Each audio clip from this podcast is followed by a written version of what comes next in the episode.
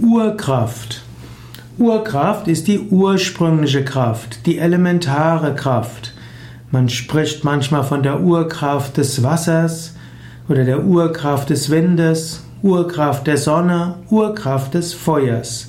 Ich könnte sagen, das sind so die Urkräfte, die Menschen in der grauen Vorzeit gesehen haben.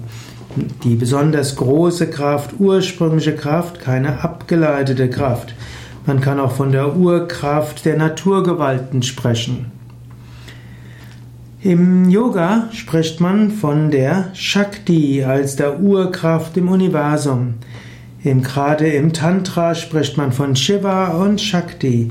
Shiva ist das reine Bewusstsein, Shakti ist die kosmische Energie, die ursprüngliche Kraft, die Urkraft, aus der alles hervorgeht.